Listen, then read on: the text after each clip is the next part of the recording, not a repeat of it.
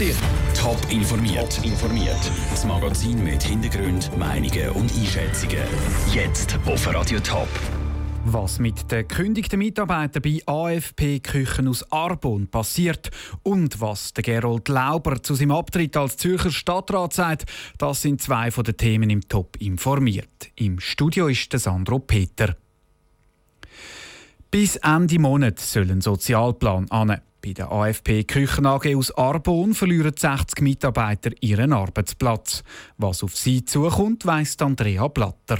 60 Mitarbeiter von der AFP Küchen AG in der ganzen Schweiz sind heute Morgen darüber informiert worden, dass sie ihren Job verlieren.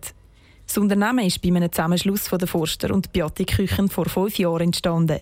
Jetzt will er sich aber wieder von Forster trennen, sagt der Geschäftsführer von AFP Küchen, der Anton Züchbauer.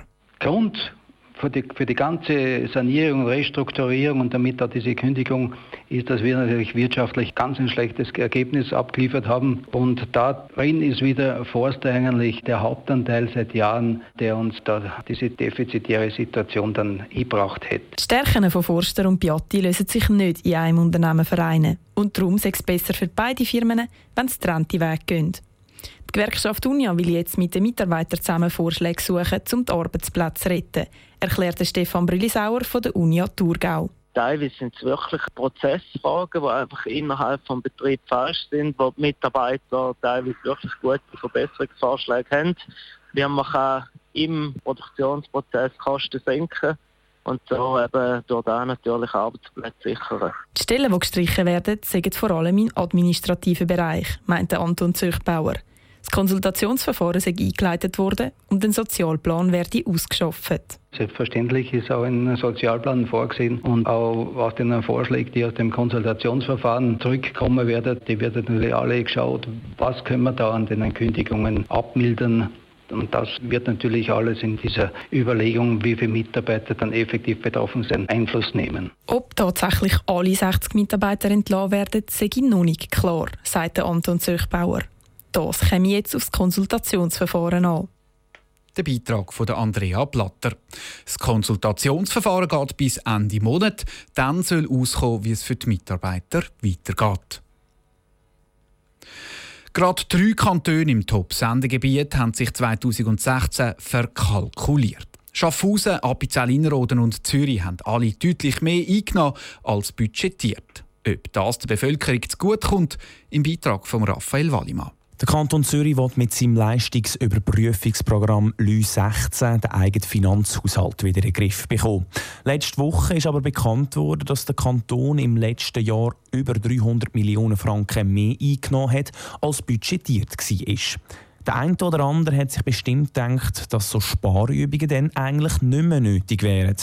So einfach sei es eben doch nicht, meint der Zürcher Finanzdirektor Ernst Stocker. Wir reden ja eigentlich nicht von Sparen, wir sagen einfach, wir müssen den Aufwand, der wächst, abbremsen. Wir sind verpflichtet, nach Gesetz den mittelfristigen Ausgleich einzuhalten. Über eine Zeitdauer von acht Jahren. Die 300 Millionen, die wir jetzt besser sind, die zwar die Zeitdauer verbessern, aber das Problem, das wir haben, ist noch nicht gelöst. Darum sind auch Steuersenkungen in den nächsten Jahren im Kanton Zürich kein Thema, ergänzt Ernst Stocker.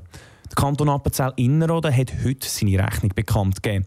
Dort ist eigentlich erwartet worden, dass das letzte Jahr mit einem Minus abgeschlossen wird. Jetzt hat der Kanton aber ein Plus von 4 Millionen Franken präsentiert.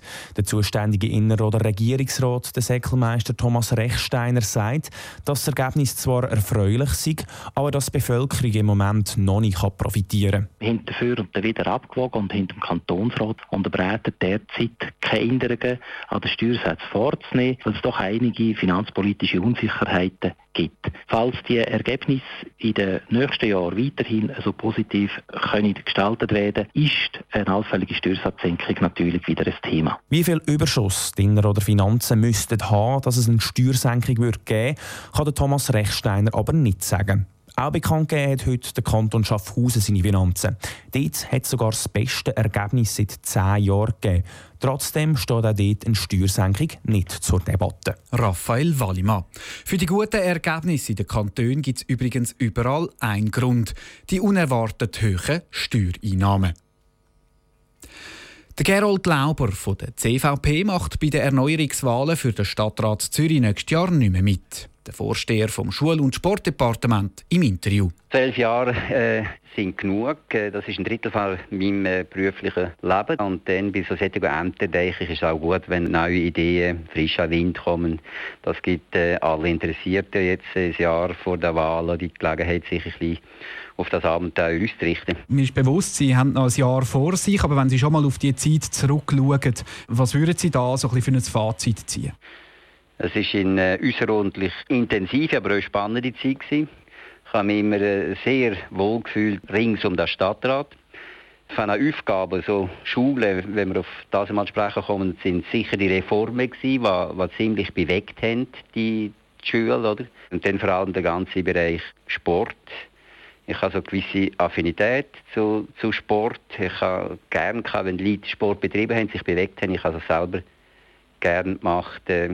Und wenn ich so zurückschaue, kurz vor Ende von diesen zwölf Jahren, es ist, ein, es ist eine tolle Zeit. Gewesen. Sie haben es schon angesprochen, einerseits die äh, Schulreform, andererseits der Sport, wo Sie auch so ein bisschen einen Tolken im Reinheft haben, wenn ich das so darf sagen. Und zwar, wenn wir mal aufs Fußballstadion Zürich zu sprechen kommen, wo es ja immer noch nicht gibt. Sicher richtig, da haben wir die Brache noch im, im Hartturm, das, äh, das schmerzt. Das ist ganz knapp Entscheid gewesen. Ich bedauere das außerordentlich dass wir kein Fußballstadion haben, in 60 in Zürich. Wenn Sie jetzt noch ein Jahr Zeit haben und nachher dann das Amt weitergeben, wie geht die Karriere weiter von Gerold Lauber?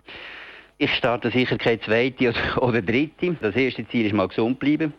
Und der Rest ergibt sich dann von selber. Es wird sicher die eine oder andere Aufgabe noch auf mich zukommen. Vor allem möchte ich mehr Sport machen, als ich jetzt auch kennen. Vor allem im Sommer klettern. Dann gibt es so ein paar handwerkliche Sachen, die ich ein bisschen verpasst habe. Motorsagen, vielen muss ich lernen. Das, das mache ich immer noch nicht gut.